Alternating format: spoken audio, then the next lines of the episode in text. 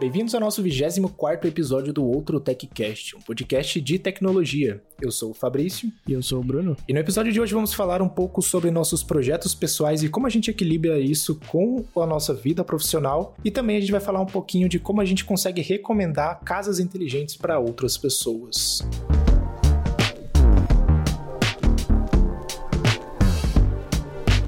Essa semana que passou e foi fraca, então, hein, cara. Aqui eu não. Pelo menos no meu Twitter não apareceu nenhum dispositivo novo, nenhuma tecnologia nova. Eu vi que estavam barrando o chat GPT em alguns países aí, mas nada além disso. E por aí. É, então, foi bem parado também. Acho que aconteceu muita, na, muita coisa na semana retrasada, né? Teve WWDC, é, não, não o evento em si, mas os convites, teve lançamento de produto, mas essa semana, pelo menos aqui, foi muito bem muito parado também, né? Questão de casa inteligente, tecnologia e tudo mais. O bom disso é que a gente consegue focar um pouco nos nossos projetos pessoais, né? Porque quando não tem novidade, a gente acaba ficando um pouco entediado e aí faz o que a gente deveria fazer fazer, né? O difícil é decidir em quais dos projetos focar, né? Porque tanta coisa hoje em dia que, nossa, cansado. Exatamente, cara. O que, que você tem, tem feito aí ultimamente? Cara, eu tenho o aplicativo que eu, que eu mais mantenho agora na App Store, né? Que é o Home TV, uhum. que é o player de IPTV. E, nossa,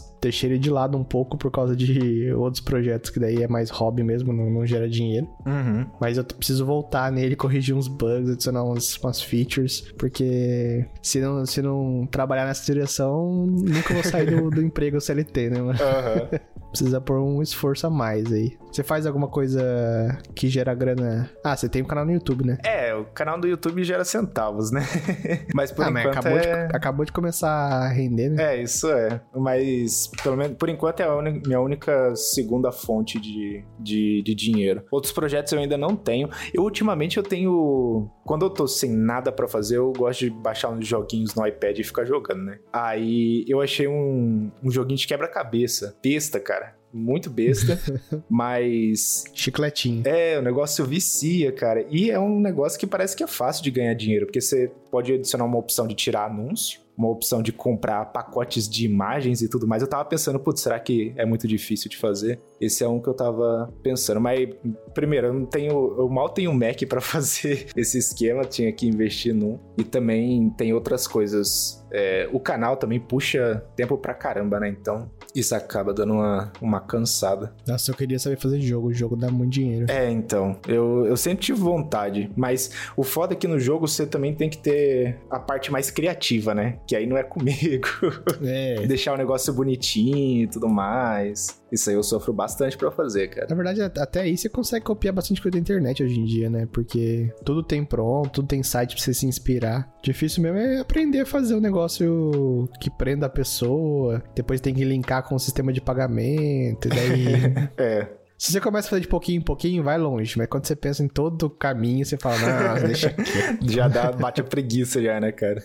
Mas é, eu sempre tive vontade de fazer um esqueminha desse. Tem outros jogos que são super bobinhos também, que você vê pra, pra celular, assim, que a galera provavelmente faz uma boa grana, porque tem as opções de tirar anúncio, tem a opção de comprar moedinha e não sei o que. Mas aí, é, de novo, é o que você falou. Você pensa todo o tempo que você vai levar para fazer o negócio, e aí tem que aprender um monte de coisa, dá uma, uma certa preguiça. O esquema é começar, né? Esses tempos atrás eu tinha pensado num joguinho para fazer. Tipo assim, o joguinho já existe um monte igual, mas só para testar a tecnologia, né? Eu queria fazer um bateria naval uhum. para iPhone, que usa aquele. Como é que chama? Um sensor que você consegue pegar a distância entre dois iPhones, transmitir dados. Não é, é Near Field. Near Field Communication é NFC, não é isso? É, é NFC. Puta, é uma API que eles têm pra comunicação de iPhone para iPhone direto, uhum. é, que seja por perto, né? E por que, que eu tive essa ideia? Porque quando você usa esse modelo, você não precisa de servidor, você não precisa de nada, então você não tem custos. Hum, interessante. Se você não tem custos, tudo que vem é lucro entendeu? Aham. Uhum.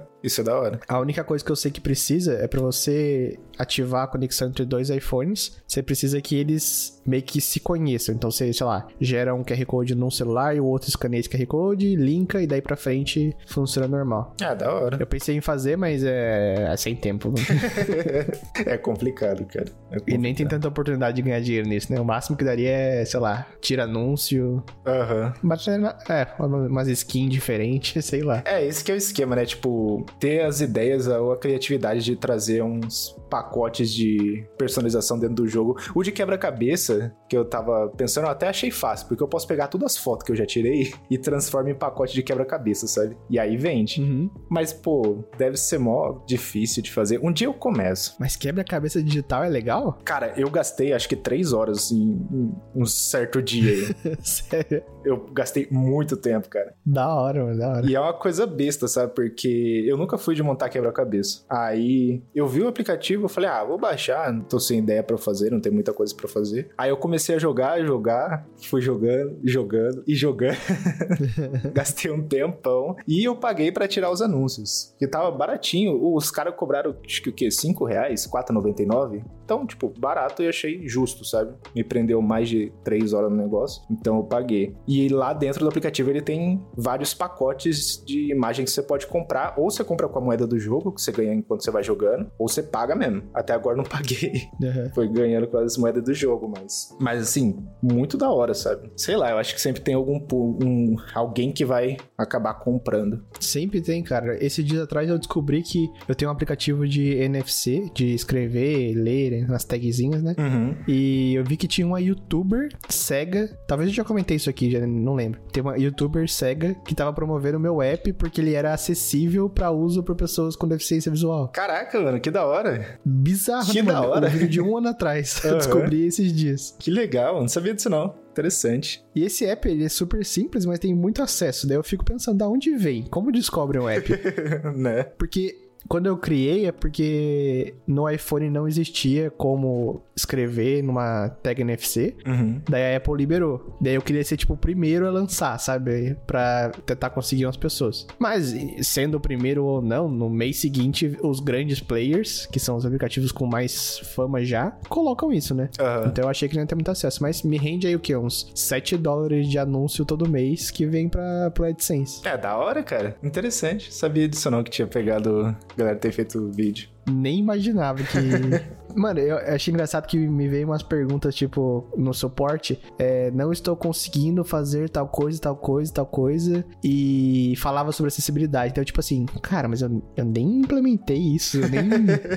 Porque provavelmente o app é acessível porque eu usei tudo nativo. Uhum. Swift UI, as listas nativas, todas as paradas. Sim. Então, é tudo que a Apple dá de out of the box, sabe? Aham. E daí eu achei muito engraçado. Eu não entendi as mensagens de suporte até que eu fui encontrar isso. Da hora, mano. Mas rende bastante, tipo, uma coisa que eu percebi, né? O, o vídeo do Home TV lá no canal tem muita visualização e muito, muito comentário, cara. Sim. Ou é a galera com dúvida, ou a galera elogiando também. Então, o YouTube ele chega a dar uma, uma boa impulsionada nos, nos vídeos, no- nos aplicativos e tudo mais. Querendo ou não, isso, isso traz bastante gente, sabe? Sim. É uma maneira legal de. E pro Home TV eu tenho um monte de ideia pra ele, mas.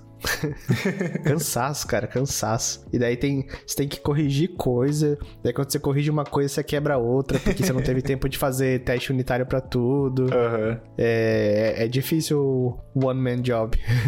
É, complicado, cara. Mas o, uma das coisas interessantes que dava pra. É que isso ainda não começou a fazer, né? Que é o portal Home TV pra pra outras plataformas, né? Que deve ser também um trampo pra caramba, né? É. Esses dias o- eu recebi um comentário, acho que de alguém pedindo pra Android TV ou é Google TV? Não sei, é o mais novo. É, o que mais tem é o. Que é a mesma coisa, Android TV e Google TV. Ah, pode crer, pode crer. Da, então a galera tava pedindo. Só que eu, eu imagino, tipo, o Home TV ele usa Swift UI, as bagaças tudo, né? É, eu ia ter como só reutilizar lógicas Uhum. e a interface tem que fazer do zero. Mas tem um colega meu na que trabalhou comigo, agora ele mora na Suécia. Suída, né? Suécia ou é Suíça? É, Suécia. Suécia. Suécia. reais. e daí ele falou que ele vai fazer o, a versão de Google TV. Ah, da hora. Mas, tipo assim, sem pressa, então pode ser que demore muito tempo. Sim, pode crer, cara. Porque não dá, mano. É, é, tipo, uma pessoa só não dá pra fazer tudo. É, eu imagino, cara. Eu imagino. Eu, eu costumo, inclusive, focar, assim, sabe? Eu vou fazer é, focado nesse nicho especificamente uhum. e entregar um negócio bom para esse nicho. Sim. Entendeu? Porque quando você quer atender todo mundo, fica tudo mais ou menos. É, eu concordo, concordo. É muito difícil de você, você conseguir generalizar tanto a ponto de ficar muito bom, né? Uhum. Mas é, é o mesmo esquema do, do canal, por exemplo. O canal ele toma muito tempo e eu sou um só, né? E aí é complicado, porque agora o Descomplicando Tech ele é também focado num nicho, que é casa inteligente. Uhum. Antes era um pouco mais mais abrangente, né? Só que é complicado, porque nem sempre a gente tem notícia, nem sempre a gente tem coisa acontecendo, e quando tem, aí é um tempão que eu gasto, é escrevendo o roteiro, é gravando, editando e tudo mais. Nem sempre tem produto também, né? É, nem sempre tem produto, e quando tem, tem que sair do meu bolso, então... Tem, tem, alguma relação, tipo, os seus vídeos mais assistidos são os que você tem o produto em mãos, ou não tem nada a ver? Não, tem nada a ver, cara. É mais do que... Assim, quando tem o produto, ajuda bastante, então os vídeos de review pegam bastante views, né? Acho que o da, da campanha da Cara, por exemplo, os que têm a imagem da câmera deram uma, uma boa visualização, mas acho que o meu maior vídeo foi um comentando sobre o Matter na Alexa, sabe? E na época eu nem tinha Alexa, era mais hum. comentando sobre o protocolo. Isso foi uma coisa que eu percebi também, tipo, quando eu pego um assunto técnico e explico em vídeo, pega muito view. Então, o Zigbee Direct pegou acho que 3 mil views já, o Matter pega bastante view, o Thread pega bastante view. Uhum. Quando eu foco muito nessas, nessas tecnologias e explico pra galera, funciona super bem. Os reviews também pegam views, mas nesse outro caso funciona também. Só que o foda de fazer vídeo de tecnologia nova é, eu preciso aprender da tecnologia toda. É, então, imagina o tempo que gasta nisso aí também. Porque quando a gente sabe, tipo, o mínimo para usar é uma coisa, agora para explicar é totalmente diferente. Exatamente. E eu percebo isso porque a galera fala nos vídeos de tipo, ah, esse esse foi o primeiro vídeo que eu finalmente entendi o negócio, ou o vídeo tá muito bem explicado. Então, eu já percebi que se eu fizer um negócio muito simples, vai ser só mais um vídeo no YouTube, tá ligado? Que é, que é um elogio, mano. Uh. O chat GPT conhece o seu canal. Sério? Ele mandou aqui, ó. É, o canal Descomplicando Tech é um canal de YouTube que tem como objetivo ensinar as pessoas sobre tecnologia de uma forma simples e descomplicada. Sério? Caraca. Sério? Vou te mandar o print no iMessage aí. Beleza. Eu perguntei se ele te conhecia. que da hora, mano. Aí, ó. Tá, tá chique o negócio já. É uma mistura de da hora com, tipo, caramba, o bicho sabe de tudo. né? Bizarro, cara. Mas legal, se até o chat GPT já tá conhecendo, quem dera mais, mais pessoas e mais lugares conheçam o Descomplicando Tech também, né? Mas daí tem também o nosso o segundo hobby, que é um hobby eterno, né, cara? Que é casa inteligente, nunca acaba. É, esse aí é pra sempre. Não, eu achei que eu tinha chegado chegado na, na melhor parte da casa inteligente quando eu fiz meu setup HomeKit Zigbee na época, né? Que eu usei o HomeBridge, mas é, aí eu, eu achava que eu tinha chegado no meu nível máximo ali de casa inteligente, integrando o Zigbee ali com o Homebridge, Zigbee to MQTT. Aí os caras foram lá e me lançaram o Matter e o Thread, que são novas tecnologias que basicamente substituem todo o meu setup. Sim. Na teoria deveria funcionar melhor, né? Então agora a gente tá nessa, nessa, em todo esse esquema de mudar toda a arquitetura da, da minha casa inteligente, pelo menos. Mas acho que você tá na mesma também, né? Ou não? Você... Cara, eu tenho, uma, eu tenho uma curiosidade de como é a vida de uma pessoa que tem uma smart home, mas, tipo assim, ela não entende nada, ela só comprou produtos na loja e instalou. Uhum. Será que é simples? Será que passa perrengue de vez em quando? Será que. Vamos supor que você foi na loja, pegou Philips Hue, pegou o que, que é famosinho? Não sei, Alexa, que é, que é bem famoso. que mais? Uma fechadura no Brasil é Intelbras. Uhum. que mais? Uma câmera da TP-Link. Fechou. Pegou esse setup aí. Será que ela tem muito problema durante os meses, os anos que usa? Cara, eu acho que não, porque eu acho que dificilmente uma pessoa comum vai usar tanto assim, sabe? Tipo, geralmente quando eu vejo, por exemplo, a fechadura da Intelbras, a galera usando, até em, sei lá, em vídeos da, das pessoas mostrando o caso assim, dificilmente eles pegam o celular para controlar. Eles vão lá, digitam a senha direto e entram, sabe? Uhum. Em questão de câmera também, acho que a pessoa só vai se ligar de ver a câmera quando alguma coisa acontecer. E a Alexa o pessoal adora usar para fazer piada também, né? Sim, sim. Não é, nem sempre a pessoa compra uma Alexa para conectar alguma coisa mesmo. É, o bom da Alexa é que ela é muito simples de usar, né, cara? Tipo. É, isso é. Meus, meus parentes têm e ninguém tem dificuldade. Uhum. E ninguém é de tecnologia também.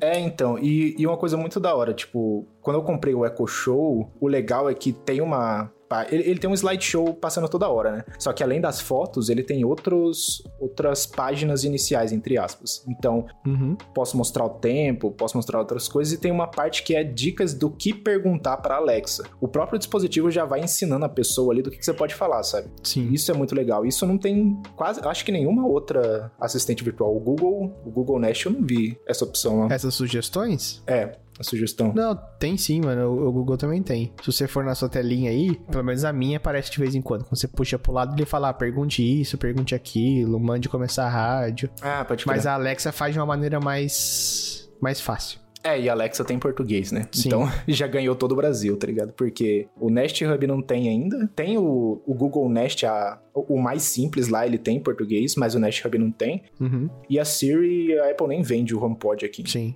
Cara, às vezes eu fico pensando assim, as pessoas falam que, ah, tal é mais inteligente, tal é menos, tal. Mas depende muito para o que você usa, né? É. Que, por exemplo, eu uso a, a Siri aqui em casa por causa de tudo ser da Apple, tento manter o mais próximo possível. E a Siri funciona muito bem para mim. Só que pra, o que eu uso? Uhum. Música, na maior parte pedir música em inglês, ou playlist, né? É, que mais? Controlar a casa inteligente, funciona muito bem. Uh, de vez em quando perguntar alguma coisa, alguma curiosidade, mas daí é a parte que começa a dar pau e não, não funciona legal. Sim. Previsão do tempo funciona muito bem. que mais? É, intercom, né? Interfone de um cômodo pro outro. Fazer ligação, funciona bem também. Eu uso bastante o timer. A Siri, nossa, direto eu peço o timer. É muito bom. O timer funciona muito bem também. Então, às, às vezes a pessoa fica numa guerrinha de qual funciona melhor ou pior, mas depende muito que, para o que você usa, né? Uhum. Eu concordo que, por exemplo, conhecimentos gerais, Google Assistant eu acho que é o campeão, que mais traz uma resposta completa. Uhum. E a gente vê muito review de americano também, né?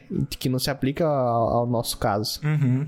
É, esse é o maior esquema, né? Tipo, automaticamente, quando um assistente virtual não fala a nossa língua, aqui fala vai ser melhor, entre aspas, né? Porque, Sim. principalmente, se você mora com mais. Você, você tem mais de uma pessoa morando na sua casa, né? Se você é a única pessoa que fala inglês, já era. O HomePod e o Google Nest Hub vai funcionar só para você. No caso da Alexa, não. Sim. V vem muito desses, desses casos também, né? E aí é o que você comentou. A gente assiste bastante review de, da, da galera de fora. Meio que não se aplica a nosso. A, a, sei lá, ao Brasil, né? É, porque a maior parte, por exemplo, de conhecimentos gerais de algumas delas é conhecimentos gerais dos Estados Unidos. É, exatamente, cara. Mas eu acho que quem vence essa, essa batalha no Brasil, de conhecimentos gerais em português, eu ainda acho que é a Alexa. Uhum. Mas é baseado em achismo mesmo, eu não tenho certeza. E uma coisa que eu não.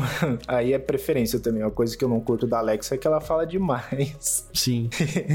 Isso eu acho uma coisa meio, meio zoada, porque às vezes eu só pergunto como, tipo, previsão do tempo. Uhum. Aí ela fala a previsão do tempo, aí começa a falar um monte de coisa, e aí fala o que que é, que que tem no dia e não sei o que. Só que, tipo, eu não pedi aquilo, tá ligado? Eu pedi, só quero saber a temperatura ou se vai chover hoje. Sim. Isso eu gosto de pedir pra Siri, porque a Siri ela é bem seca, né? Ela fala, você perguntar, ah, vai chover hoje? Sim. Basicamente. E às vezes é isso que eu preciso, né? E, e no finalzinho tem o My Weather Data is provided by Weather Channel. então, assim, né? Exatamente, cara. Então tem dessas. Mas tem gente que gosta. Minha mãe adora que a Alexa fala pra caramba. Minha avó também. É, tipo, dá bom dia, a Alexa começa a ler um livro para você. Ela adora isso. E eu não julgo. Tipo, Sim. tem gente que gosta e tem gente como eu que não gosta muito. Sim. Mas tem, eu acho que tem que ter um level up nas assistentes aí, porque aí cai no meu outro hobby que eu tô tendo agora, né? Uhum. eu tô tentando fazer uma assistente personalizada, assim, copiando. O, o, o, objetivo é ter tipo um Jarvis do, do Homem de Ferro lá, né? Uhum. Até tô tentando fazer com a palavra-chave sendo Jarvis mesmo. Para você ter um assistente melhor, hoje em dia eu só vejo a única forma possível, ao, ao, ao meu alcance, né, com o conhecimento que eu tenho, é integrar com o chat GPT. Uhum. Uhum. Porque ele entende qualquer tipo de conversa natural, assim. É, não precisa dar comandos muito específicos. E tem um conhecimento absurdo, né? Apesar de falar várias coisas erradas, mas é. coisas básicas ele fala, ele fala certo. Sim. Se bem que ele erra várias coisas de matemática, né? Eu já vi vários memes. É, então, um esquema bom do, desse esquema de matemática é que agora com os, aqueles plugins do GPT-4, ele integra com o Wolfram Alpha, alguma coisa assim, que é uma ferramenta de matemática. Uhum. E aí ele, agora ele consegue dar resultados muito precisos quando é uma solução matemática, sabe? Ah Aos poucos tá, estão chegando coisas para resolver esse tipo de problema. Sim. Mas realmente, cara, o chat GPT, o, o GPT em si é, hoje em dia é a melhor ferramenta de IA para você ter uma, conversa, uma conversação com o computador, né? Uhum. Acho muito da hora. E eu tava brincando também com shortcuts que eu acho que foi você que mandou que tinha, que é integrado com o GPT, né? Isso. Eu atualizei pro 3.5 lá, coloquei meu token e comecei a usar. E é legal, cara, porque dá para fazer umas automações bem interessantes. Tipo, com o esquema de intercom do iOS 16.4 lá, na hora que eu tiver um movimento no quarto, sei lá, eu chego no quarto, eu posso mandar um intercom dizendo bom dia, por exemplo. Então já dá para fazer uns esquemas mais avançados, assim. Mas você fez isso ou você pensou em fazer? Pensei em fazer. Eu acho que o... as automações direto no aplicativo da Apple lá do caso, eles bloqueiam usar o sensor de movimento para chamar um shortcut. Eu não sei. É, então, é isso que eu ia te dizer. Eu acho que nesse cenário específico que você falou, não dá, assim. Porque não tem como você. Os triggers dos shortcuts são só no celular, né? Uhum. Então não tem coisa da casa. Mas o que você, o que você propôs tem como fazer algumas plataformas maiores, tipo Home Assistant e tal. Né? Uhum. Né? É, isso que eu pensei. É, tipo, é bem possível. Talvez fazendo Home Assistant. E não sei, talvez até usar, achar um jeito de mandar pro HomePod como intercom ou para algum outro speaker por, por perto. Cara, eu acho, mas é de novo achismo, que agora no iOS 16.4, como você consegue fazer o intercom, eu acho que se você fizer um sniff na rede do seu iPhone, deve ter uma API para você se comunicar com o HomePod. Então você poderia mandar do computador pro HomePod por intercom. Uhum. Ah, interessante. Porque de alguma, de alguma forma manda o comando, certo? É. Então, mas eu preciso debugar isso aí, ver se, se existe mesmo. E parece que a Apple tá cada vez mais abrindo a conexão com o HomePod, porque a última atualização do iTunes traz suporte ao HomePod pro Windows também. Olha lá. É, você pode tocar a música direto dele. Você não consegue conectar como um speaker Bluetooth, mas você consegue tocar a música do iTunes pro HomePod. Sim. Quem sabe num, no futuro também não fica mais simples de fazer esse intercom. Mas tem outras automações mais fáceis também, né? Por exemplo, você pode falar quando eu desligar meu foco de sono, me dá bom dia, abre a cortina e diz uma curiosidade sobre esse dia. Daí ele fala que, sei lá, em 1952, nesse mesmo dia, aconteceu tal coisa. É, é então. Dá pra fazer muita coisa legal. É. O esquema é tirar um tempo mesmo e começar a brincar com esse negócio, que é o que é complicado, né? Sim.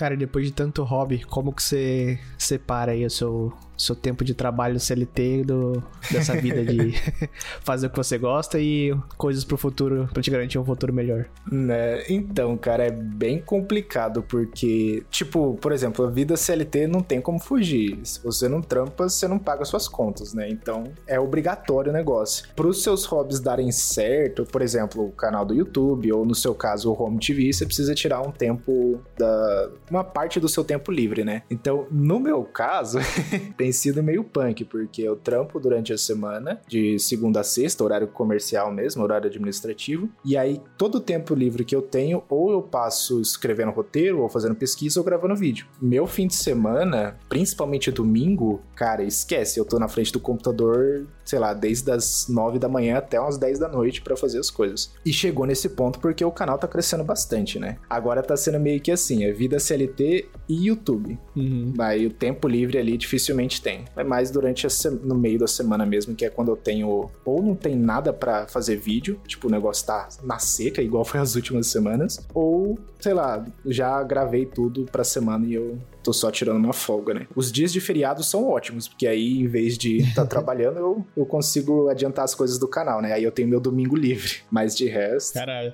Eu admiro sua disciplina aí, porque meu, eu sou movido a, movido a impulsos, assim. Uhum. Eu só consigo ser produtivo na hora que o impulso de ser produtivo vem, sabe? Uhum. E esse impulso pode vir no meio do dia, pode vir no 11 da noite, é, pode vir no meio da noite. Uhum. E daí a minha rotina é meio complicada, mas é, quando o impulso vem, eu tento focar ao máximo para tirar alguma coisa dali, para de depois poder falar, putz, valeu a pena o tempo gasto naquilo. Uhum. Porque, ao mesmo tempo, eu sei que quando eu paro um pouco e me forço a fazer, é, saem coisas legais. Se, se, se, você fizer uma lista assim, for marcando, você fala, nossa, achei que não fosse fazer nada e fiz três, quatro tópicos da lista, né? Uhum. Mas realmente, eu ter um trabalho fixo, que de vez em quando você entra em reuniões, fala com pessoas, e às vezes você nem liga pro que você tá fazendo. é, desgasta, drena sua energia. Uhum. Eu era muito igual você, de tipo, no final de semana também fazer, ficar super focado, mas eu percebo que também eu fico meio na bad, assim, se eu não faço coisas divertidas, sabe? Tipo, uhum um cinema, sair um pouco, comer umas paradas. Aliás, tem outro. Esse tópico podia ser a vida SLT, projetos pessoais e manter a dieta, né? Tipo. é, isso é complicado, principalmente pós-pandemia, né? Lidar com tudo isso e ainda não poder comer as coisas gostosas é foda. é complicado. mas, mas isso é bem real, cara, porque a partir do momento. A gente gasta muito tempo na vida CLT e na vida de projetos, né? Entre aspas. Uhum. Então, eu tenho muita dificuldade dificuldade de conseguir manter uma vida mais ativa em exercício, tá ligado? Eu gosto de sair para correr, para andar, mas tem vezes que, tipo, eu tô tão cansado, e às vezes, e geralmente não é nem cansaço físico, sabe? Eu tô cansado mentalmente. Sim. Então a única coisa que eu quero fazer é jogar a cara na minha cama e dormir, sabe? eu quero fazer exercício. Cara, gastar o cérebro tinha que muito queimar caloria, né, mano? É muito injusto isso. Tinha, exatamente, cara. Nossa, pé da vida. É, é a mesma coisa aqui, cara. E parece que a gente cria desculpa para não fazer exercício, mas não é isso, né, cara? É, é exaustão mental mesmo. Daí você fala, porra, vou ficar uma hora numa esteira que nem um rato de laboratório, uhum. ou vou fazer uma coisa útil, né? Exatamente, cara. Tanto que quando eu consigo sair para andar, para correr, é quando eu tô no tédio. Quando eu tô tipo, ah, putz, não tem nada pra fazer, beleza, vou sair para correr. Mas quando, quando eu tô muito preocupado com alguma coisa também, tipo, ah, eu preciso terminar isso logo, eu não consigo pensar em exercício também, sabe? Tipo, Sim. Eu tô muito focado naquela coisa para terminar. E aí complica. Eu gostaria de um dia é, conciliar a casa inteligente com, com exercício e dieta, porque aí junta as duas coisas e, né, já ajuda um pouco. Nossa, eu queria pro resto da vida não fazer nada além de, de tipo, casa inteligente, é, curtir a vida, viajar e, isso. É, em outras palavras, a gente quer aposentar, no caso. Exato, com, di com dinheiro. com dinheiro, exato. Mas é, é, é, complicado, cara. Tipo, é muita, é muita coisa rolando ao mesmo tempo e ao mesmo tempo a gente gosta de fazer muita coisa também. Acho que isso complica as coisas, né? É. E não é só a gente, não. Acho que grande parte das pessoas trampam durante um bom tempo e quando quer fazer alguma coisa com um projeto pessoal ou alguma coisa interessante acaba se gastando bastante também, né? Para conseguir Sim. fazer essas coisas. E tem que deixar um disclaimer aqui que a gente sabe que é um puta privilégio a posição que a gente tá, tal, não sei o quê. É, exato. Mas não, não tem como controlar a cabeça, cara. Não importa em qual estado na vida você esteja, sua cabeça, ela que te controla, né? Ela que controla suas emoções. Então, é a realidade de cada um. É. não tem como negar que, que não dá vontade, às vezes, de, de focar no seu trabalho CLT, dá vontade de focar nos seus hobbies e projetos pessoais, né? Uhum. Não dá para reclamar da vida, mas dá para dizer que esse é o rumo que a gente quer tomar. Exato, cara. É aquele negócio.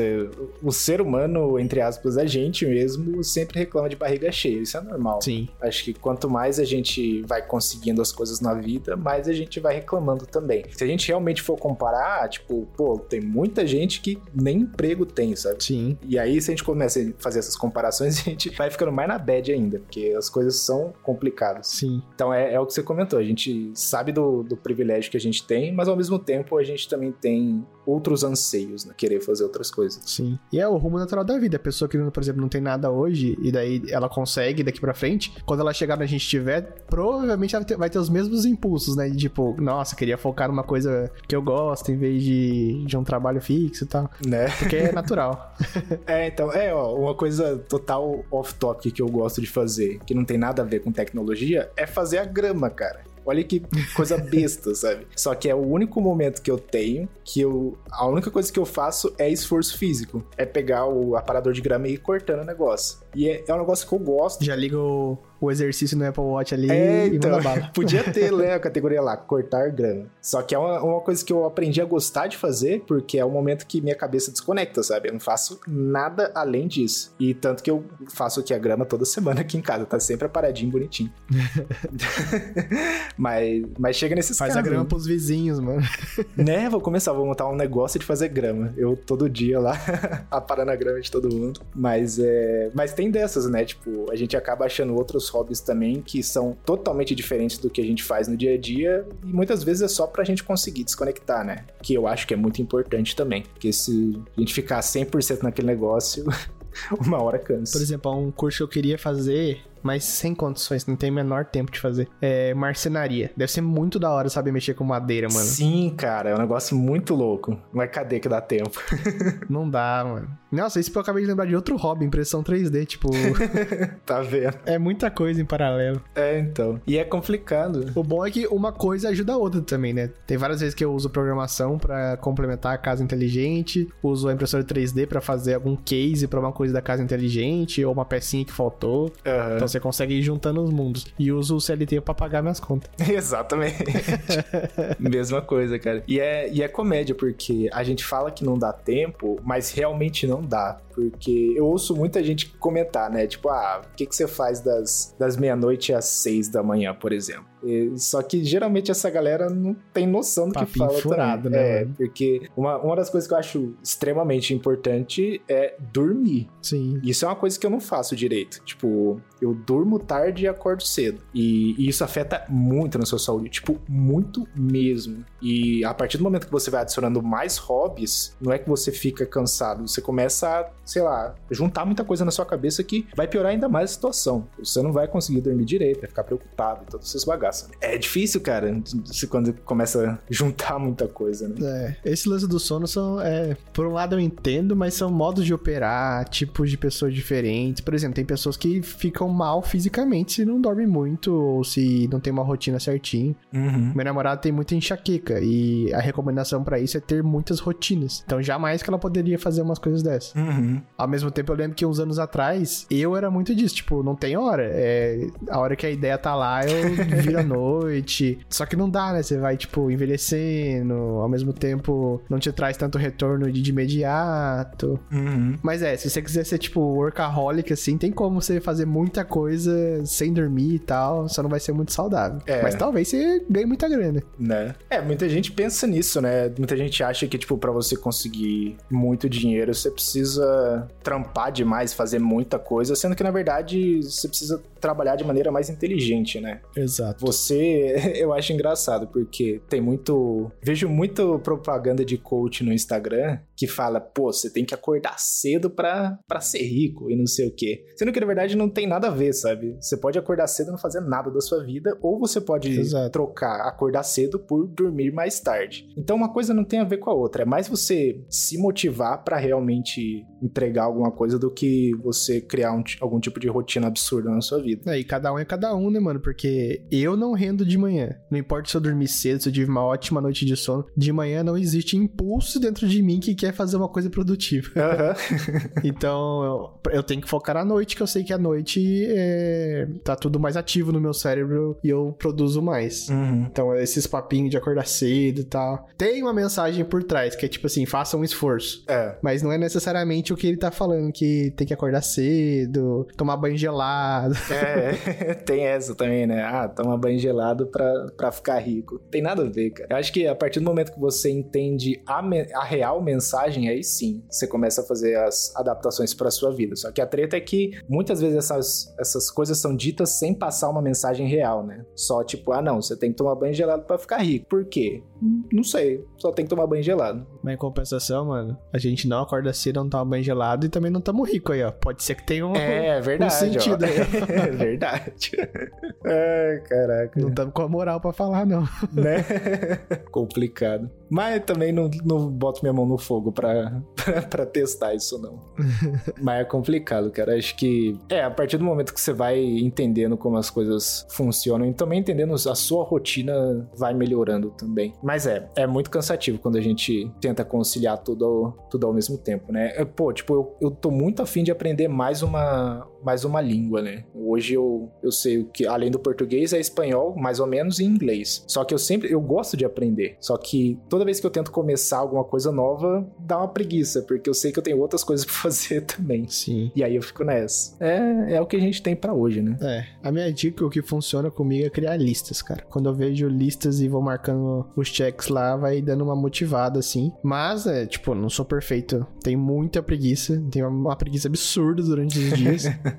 é, então nem sempre dá certo essa estratégia. Mas é já é alguma coisa. É, então. Mas assim, cara, se. Agora acho que dá pra gente sonhar um pouco aqui. Como seria sua vida se você conseguisse fazer com que seus projetos pessoais fossem sua principal fonte de renda? Assim? Será que mudaria alguma coisa? Talvez você, você trabalharia mais, aí você acharia outro hobby que você gostaria de trocar? O que, que você acha que aconteceria? É uma boa pergunta, né? Eu acho que seria melhor, porque quando você tá fazendo uma coisa que você gosta, é outra sensação, né? É outro. Uhum. Porém, talvez tivesse que trabalhar mais. Sim, é bem possível. É, então. Só que você tem que pensar também que muito tempo que você tá na inércia é porque você não tá com vontade de fazer nada do seu trabalho atual. Uhum. Então, essa inércia, nesse modelo que a gente tá pensando agora, seria um tempo bem utilizado como trabalho, entendeu? É. Não sei, eu, eu acho que não tem como ser pior. Pode crer. Se tiver sendo lucrativo e você conseguir dormir, uhum. não tem como ser pior. É, então. É, isso eu tava.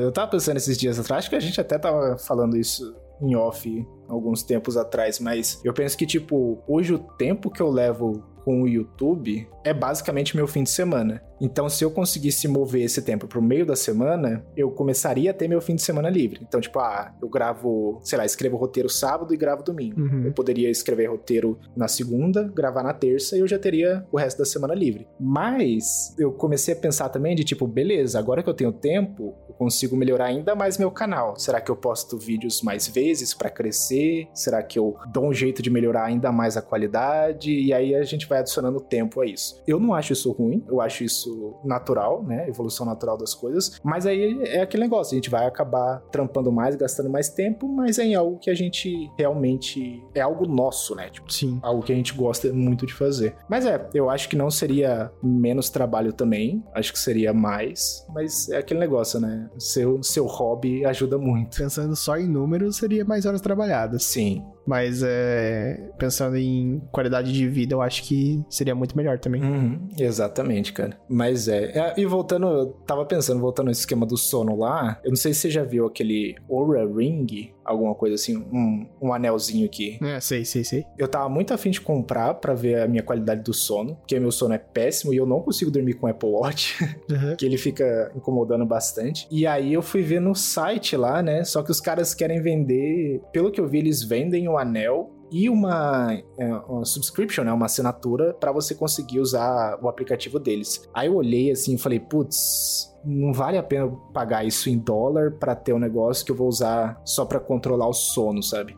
Se eu conseguisse só ter o, o anel sem usar a subscription, eu tava feliz, porque o anel já é caro, acho que é 300 e poucos dólares. Uhum. E aí, além disso, pagar a subscription eu já achei demais. Você não tem direito nem a, a ver os dados? Então, eu não achei em lugar nenhum disso, cara. Porque eu acho que tem, mas todo review que eu vejo na internet, a galera usa a assinatura e praticamente o site inteiro da Aura Ring lá diz que, pô, você precisa de uma assinatura pra usar tal coisa. Né? Porque se eu conseguisse exportar pro aplicativo saúde da Apple já é meio caminho andado, porque lá tem algumas métricas de sono e, e essas bagaças assim, né? Já ajudaria. É, porque, na verdade, é até contra as políticas da App Store. Se você tem uma subscription, você tem que prover algum serviço dinâmico, né? Agora, se for só apresentar informações de um sensor, não faz sentido uma subscription. Uhum. O que eles poderiam cobrar é se tivesse uma inteligência por trás. Ó, você. Ah, você entendeu, né? Pega, faz uma análise dos dados e, e te apresenta alguma coisa. Daí tudo bem. Mas agora o mínimo, que é mostrar a informação que coletada do, do device, eu acho que tinha que ser de graça. Uhum. Eu acho que eles têm uns modelinhos lá que, tipo, diz exatamente como é que tá seu sono, dicas e tudo mais. Só que eu acho que falta a parte deles exporem só os dados para consulta, sabe? Eu posso estar errado, mas é que todo review que eu vejo a galera fala de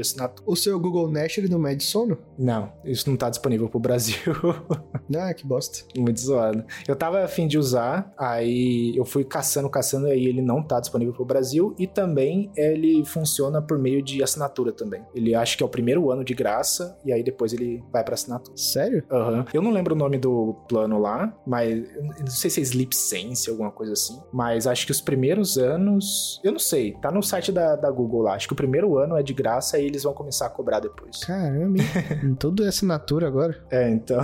E aí complica um pouco. Mas eu queria muito um dispositivo para fazer esse tracking de, de sono aí. E esse Aura, Aura Ring eu achei muito legal, cara. Porque é um anel super simplinho, sabe? Cara, talvez. Talvez a Samsung tenha alguma pulseira, tipo Apple Watch, que seja mais confortável de dormir, né? É. Ah, eu já vi uma, cara, que você põe debaixo do colchão. Hum, interessante. Mas daí é uma análise mais de movimento, né? Não vai analisar som nem nada. É, é daquela WeThings, sabe? Ah, sei. Sei, tô ligado. Tem bastante dispositivo deles. Pode, pode ser que seja legal, não, nunca usei. Ah, vamos ver, vamos ver se aparece alguma coisa aí. Eu já usei bastante aplicativo de monitorar sono pro Apple Watch quando eu tava com problema de roncar muito, sabe? Uhum. Quando eu tava. O problema ainda existe porque é uma merda. Uhum. Mas é interessante, ele grava os seus momentos de que você ronca, é, momentos que você se mexe, batimento cardíaco, faz a correlação entre os dois. Uhum. Para mim valia bastante a pena subscription. Não era cara, não, era, era barato. Uhum. E tinha vários jeitos de exportar, você podia levar no seu médico essa informação. Então ele poderia fazer uma interpretação mais, mais, mais profissional, né? Isso é da hora, cara. Você poder, tipo, já levar o negócio pronto pro seu médico, né? Quando o médico aceita. Ó, eu tô no, no site da, da Oura Ring aqui. Eles têm dois anéis. O anel que eu queria comprar é 349 dólares. Caro pra caramba. Nossa. E ele é simplão. É só um círculo que fica no seu dedo, só que é lotado de sensor, né? Uhum. Eu tô caçando a subscription deles aqui. Só que é bizarro, ó. Eles, eles tipo, não dão todas as informações no site, só que o próprio preço da subscription você não acha, sabe? Membership. É, 5,99 por mês. É, tava mais caro antigamente, hein? Mas você paga 5,99. Talvez se você achar um preço anual, é, pegar um pacote anual, depois de testar, lógico. Uhum. Talvez tenha preço regional também pro Brasil. Duvido muito, mas talvez tenha. É, eles não vendem aqui, essa que é a treta. Será que é bom, cara? Nunca vi ninguém falar desse anel. Eu já, já tinha visto ele, mas nunca vi ninguém falar dele. Dos reviews que eu assisti, a galera gostou muito, cara. É? A, a bateria dura uma semana e você carrega acho que em 20 minutos. Ele tem uma basezinha, sabe? Você hum. joga o anel lá, 20 minutinhos, já carrega para uma semana inteira. A prova d'água? É, a prova d'água. E o pessoal fala que ele é muito. A galera fala que ele é muito preciso para conseguir fazer o tracking do sono e também os seus. O, movimento que você faz na cama também, sabe? Uhum. Eu, por exemplo, eu tenho. Eu acordo muito cansado. Parte disso são meus problemas de respiração, que eu sempre tive desde criança. Mas é porque eu acho que eu também não tenho um sono bom. E aí eu fico que nem louco me mexendo na cama. E aí essa é uma coisa que eu queria fazer tracking, sabe? E o Oura Ring parece que ser, parece ser muito bom para isso. Mas sei lá, sabe o que é da hora desse relógio, relógio, desse anel? Quando você compra e se você mora nos Estados Unidos, né, eles mandam um kit para você de graça para você medir o seu dedo. Aí você mede, manda de volta e eles mandam o tamanho certinho para você. Bem da hora, cara. Caramba, da hora. Muito louco. Mas como que você compraria a distância então? Não sei. eu ia ter que medir meu dedo aqui mesmo e converter para lá, sabe? Você pode escolher o tamanho já no site, mas se você não tem certeza, eles mandam um kit para você. Aí é da hora. Entendi. Mas esse é um esquema que eu queria comprar, cara. Vamos ver, né?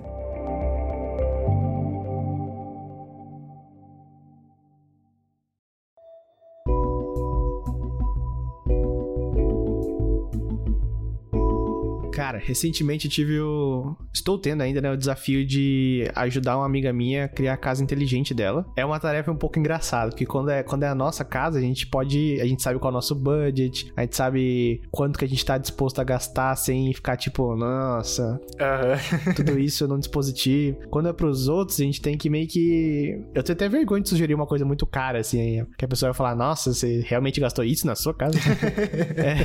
é. é verdade. E daí sempre vem as perguntas, né? Qual marca comprar, qual hub usar, qual plataforma se inserir, né? E para mim a parte mais difícil foram hubs. Uhum. Quais hubs falar pra pessoa comprar? Porque eu, te, é, eu fico até sem jeito, tipo, é, vai de Philips Hue pra uma, um motor de cortina. O motor de cortina já é outro hub, de outra marca. Daí já são dois hubs para comprar. É. Daí talvez precise de um outro dispositivo que só tem de uma outra marca e precise de um outro hub. E não dá para eu sugerir, tipo, instala um Home Assistant, porque é um negócio muito técnico. Daí eu ia virar o suporte técnico pro resto da vida. É, então. e ao mesmo tempo o Matter não tá prontinho para uso, né? E nem tem todo, todos os dispositivos. Então não dá para sugerir só produtos Matter também. Então eu tô só aqui, ó, só equilibrando os pratinhos para dar as melhores recomendações. Uhum. E, nessas, e nesses esquemas de bolar o projeto para os outros, você já conseguiu dar uma dica? Já foi por algum, sei lá, o que, que você já fez aí para casa inteligente dos outros? Então, como essa pessoa mora na Bélgica e não é no Brasil, então as coisas são um pouco mais acessíveis, né? Então eu não preciso recomendar umas marcas muito baratas, assim. Eu foco mais em qualidade. Uhum. Até porque tendo qualidade é menos, Bruno, mas isso não tá funcionando. Depois, né? Sim. então, para iluminação, eu recomendei comprar as coisas da da Philips Hue, porque essa minha amiga deu até sorte ela alugar um apartamento que o landlord deixou lá a lâmpada da Philips Hue, dando bobeira. Caraca, aí sim. aí sim. Então ela precisou comprar só o hub, provavelmente ia precisar comprar um switch ali, um aqui. Eu escolhi a Philips porque tá muito tempo no mercado já, é, as coisas funcionam com ou sem internet, estão em todas as plataformas. Então, essa foi a marca que eu mais confiei assim para recomendar. Poderia ter recomendado as coisas da Acara? Poderia, mas a maior parte é switch que precisa de instalação elétrica, daí já é uma outra barreira, né? É que nem eu sei muito dizer, porque eu não manjo muito disso. Então eu consigo fazer vendo um tutorial instalando ali, mas é, se puder evitar é melhor, né? Uhum. Daí pra plataforma de assistente virtual, né? Plataforma que vai consolidar todos os acessórios, eu recomendei é, da Google. Então, comprando um Google Nest Hub para usar como assistente, porque não precisa de um hub especificamente, né? Uhum. O Google se comunica melhor do que a Siri. A Siri seria muito centralizada só na Apple ali, né? E daí viriam outras dificuldades de recomendar coisa para ela. Teria que falar, compra uma Apple TV também, é. compra um HomePod, que sairia bem mais caro. E o, o Google Nest Hub é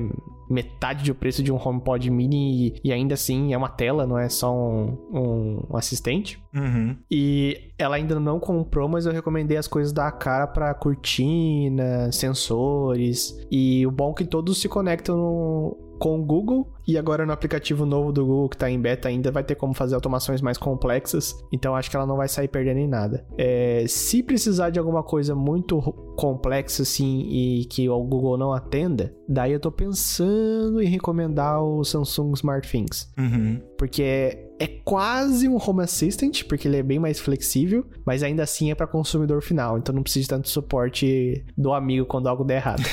Exatamente, né? E se eu não me engano é tudo offline, né? Eu acho que é. Smart Things. O, é, que o SmartThings é. Ainda mais agora que tá com. Ele foi o segundo a, a suportar o Matter também. Então eles estão bem avançados. Sim. Mais avançados que a Alexa e, o, e a Google. Parece uma plataforma boa. E a Samsung tem conexão com tudo, né? Você vai comprar uma geladeira, conecta com o SmartThings. Você vai comprar, sei lá, um pedaço de papel, deve se conectar com o SmartThings. Então. Sim. Aliás, off-topic, off mas pode manter no podcast aí.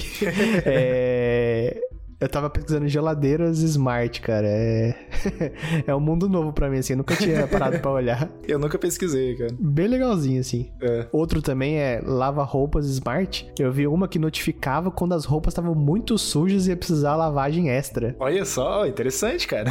Bizarro, né? interessante. Mas é, tem muita coisa da Samsung que dá pra fazer isso. E, e é uma, uma, um esquema que eu comentei num tweet pra você também, né? Tipo, a Samsung é a mais pronta pra quando o Matter começar começar a integrar eletrodomésticos, que é uma das categorias que eles vão integrar no futuro. Uhum. Porque o SmartThings praticamente tem tudo, cara. Tudo que você pode imaginar. TV, é, fogão, lava-louça, lava não sei o que. Então, eles já estão bem prontos para isso. Mas é, acho que a partir do momento que você começa a entrar nessas, nessas zonas, fica bem complexo. Eu tenho bastante dificuldade de, de recomendar casa inteligente para as pessoas, porque eu sempre parto do, do pensamento do, de tipo, qual que é a plataforma atual da pessoa, né? Tipo, ah, você usa o iPhone, então vai para o HomeKit. Mas ah, você tem, você quer gastar uma grana, talvez não vá para o HomeKit. Mas é que tá, as perguntas não são tão simples assim, né? Exato, não são. Você, você usa iPhone, mas o seu marido, sua esposa também? É, exatamente. Porque já muda o caminho que vai tomar as coisas, né? Uhum. É muito complexo, tipo, isso era uma das coisas que o Matter resolveria, mas igual você comentou, tá muito no início ainda para começar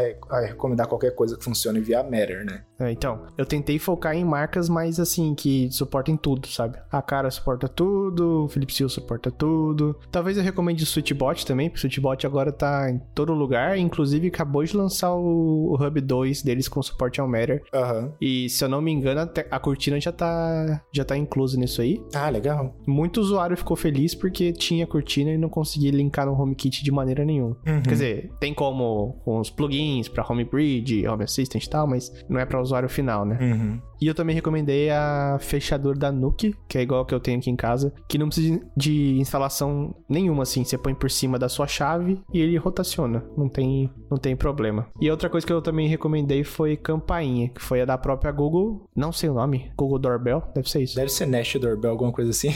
é. Porque daí receberia a notificação no Google Nest Hub e, eu acho que isso seria bacaninha. Uhum. É, então. Eu também tento fugir um pouco de tudo que precisa de algum tipo de assinatura, né? Eu acho que tem algumas empresas que, tipo, ah, sistema de segurança. Não importa se ele integra com HomeKit ou alguma coisa, eles ainda cobram uma assinatura. Quem que foi? Eu acho que foi a Ring que lançou. Sim. Que parece que agora um monte de dispositivo só vai funcionar com assinatura, né? Tipo, funcionava local antes, mas agora vai ter esse esquema. Sim o, toda a suíte de, seg de segurança da Ring é, só vai funcionar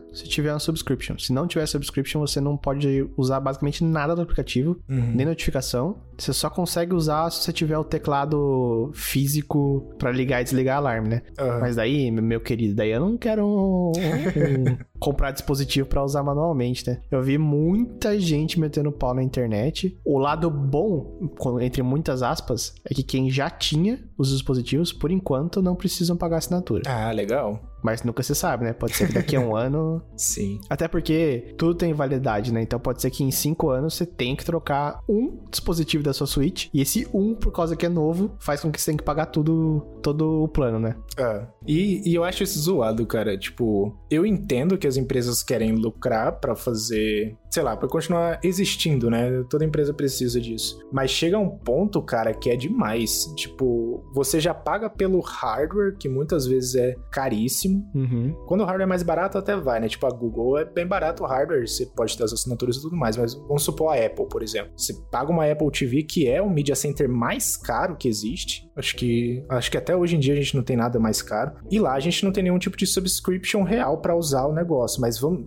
imagina se de um dia pro outro a Apple decide, ah não, agora você precisa ter o Apple One para usar a sua Apple TV. Nem todo mundo assina o Apple One. Muita gente ainda tá naquele 5 GB do iCloud, sabe? Sim. Seria muito zoado. É um dispositivo que você já tem, é função que você já tem que tá, que tá sendo removida depois, né? Isso eu acho zoado. Quando é coisa nova, beleza. É, isso é o pior dos casos. É, não vamos entrar no, no Twitter de novo, porque é o que mais tá acontecendo, mas.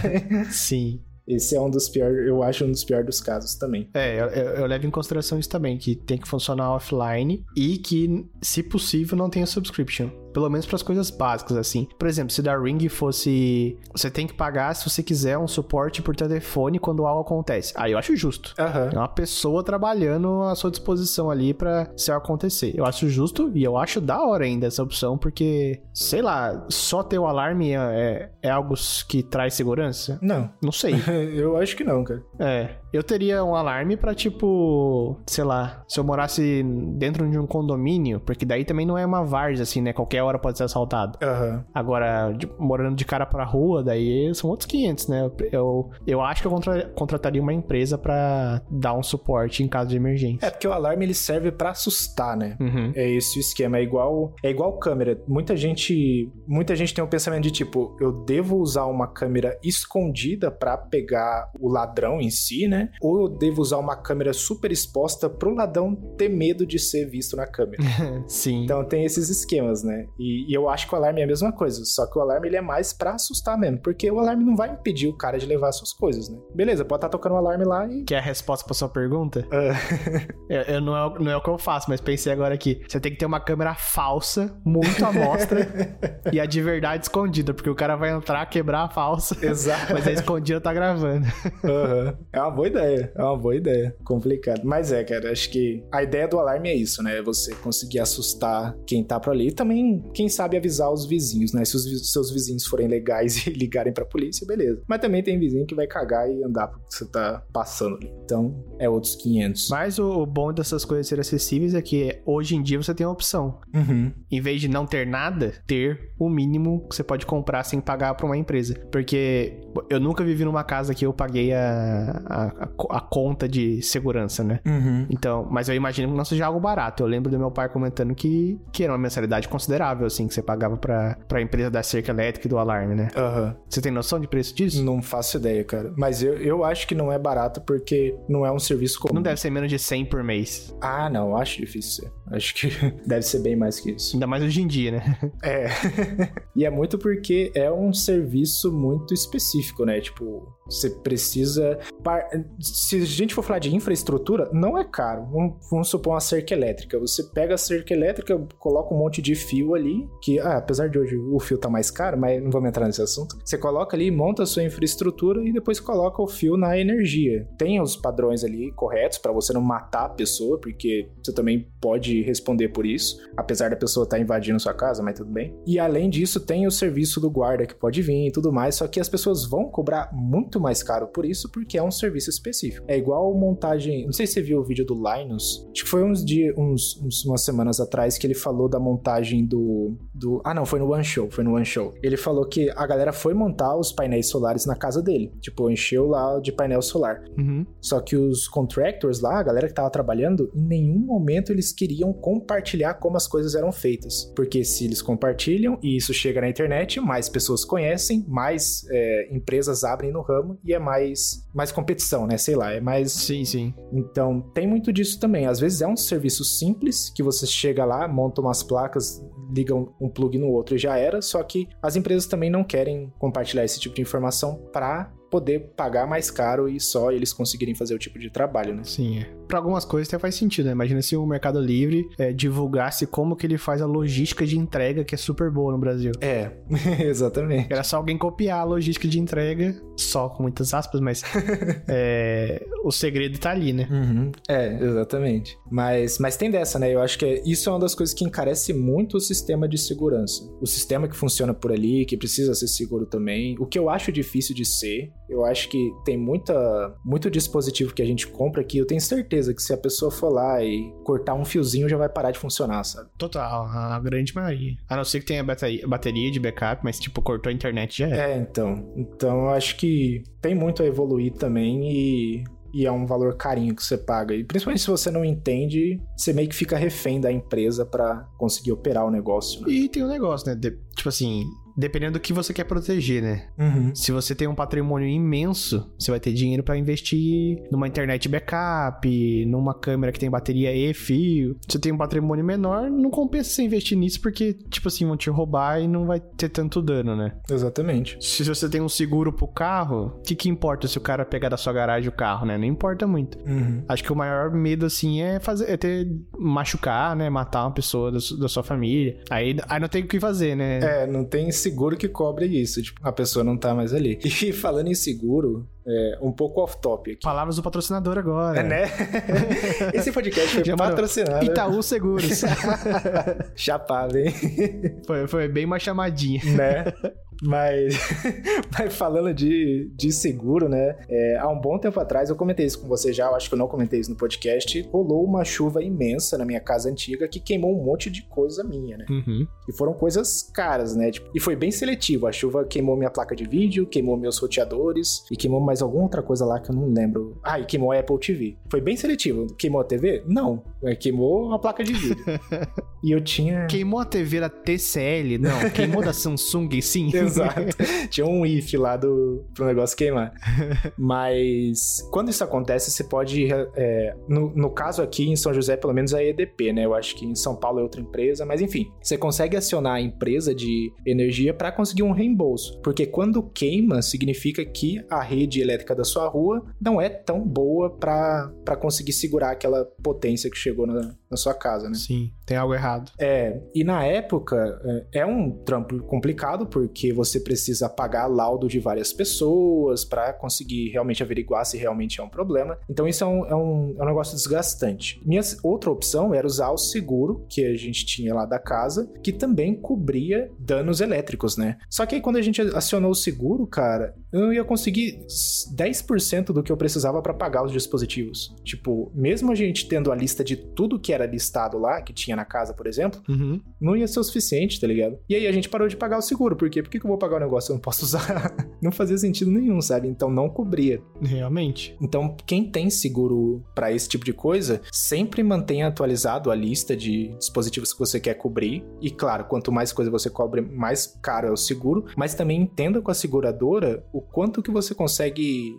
realmente resgatar e usar é, para cobrir esses danos. Porque no meu caso ia ser inútil, sabe? Tipo, não ia conseguir fazer nada e a gente ia continuar pagando uma nota para a seguradora. Então a gente cancelou, porque. A seguradora também é um ramo obscuro, né, cara? Quando você realmente precisa, você não tem certeza se você vai conseguir. Uhum. E, e esse, isso foi o que deixou a gente mais desanimado, né? Tipo, pô, a gente já gastou um dinheiro na seguradora e não serve para nada. Então, pô, você até se sente meio que, entre aspas, roubado ali, né? Você tá pagando pra, pra nada, pra uma promessa que não, não ia acontecer. Sim. Mas o, a, a parte boa é que a EDP foi lá e pagou tudo né? Conseguiu, a gente conseguiu comprovar que realmente queimou, tudo mais. Eles pagaram tudo e pagaram com o valor é, corrigido, né? Porque na época que eu tinha comprado as coisas estava mais barato, o dólar estava mais barato, tava tudo barato. Uhum. Então eles pegam o valor do produto atual. Então se eles vão lá no Mercado Livre ou vão num, numa loja ver quanto que é e você recebe o reembolso do produto. O roteador meu que tinha queimado era da aquele Amplify HD da Ubiquiti. Uhum. Era caro, eu comprei bem barato, acho que tinha pagado mil e poucos reais. Só que se eu fosse ver na Americanas, no Mercado Livre, tava dois mil e tanto. E eu recebi os dois mil e tanto para comprar roteador novo. Então era o, o, valor corrigido. E não pediram nota fiscal, nada? Não, eles pedem. Pedem tudo. Ah, tá. Mas você deu a nota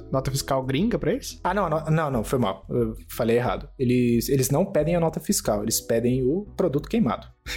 eles recolhem o produto que você tem. Caramba, interessante. É, porque eles precisam ter certeza que queimou o negócio, né? Tipo. Não, não, é que é, normalmente quando é comprado fora do Brasil, você não pagou imposto nem nada. Às vezes eles recusam a fazer, né? Mas é. Da hora que, que foi fácil assim. Uhum. É, para eles não, não importa muito. Tipo, o que importa é que você tem o dispositivo, foi feito um laudo por uma empresa credenciada, e aí eles conseguem averiguar e te mandar o, o dinheiro de volta. O que é ótimo, porque, pô, ia ter. Cara, eu tinha perdido uma placa de vídeo, mano. Acho que era uma. É, é, na época. Não, hoje em dia ainda tá caro, né? Você vai comprar uma placa de vídeo é o quê? 10 mil reais. Nossa.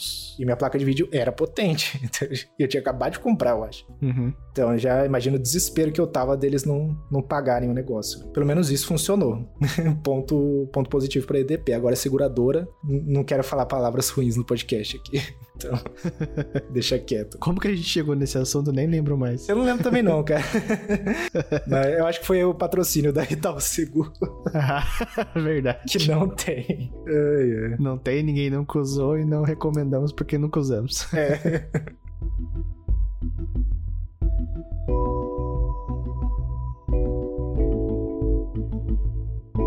Chegamos ao fim de mais um episódio. Se quiserem acompanhar a gente lá no Twitter é OutroTechCast ou nos nossos Twitters pessoais. O meu é BegonCal2 e o seu, Fabrício? O meu é Faber_Goncalves. E se puderem, avalie com 5 estrelas no seu aplicativo de podcast favorito. Obrigado, Giovanni, por mais essa edição e até a próxima semana. Falou!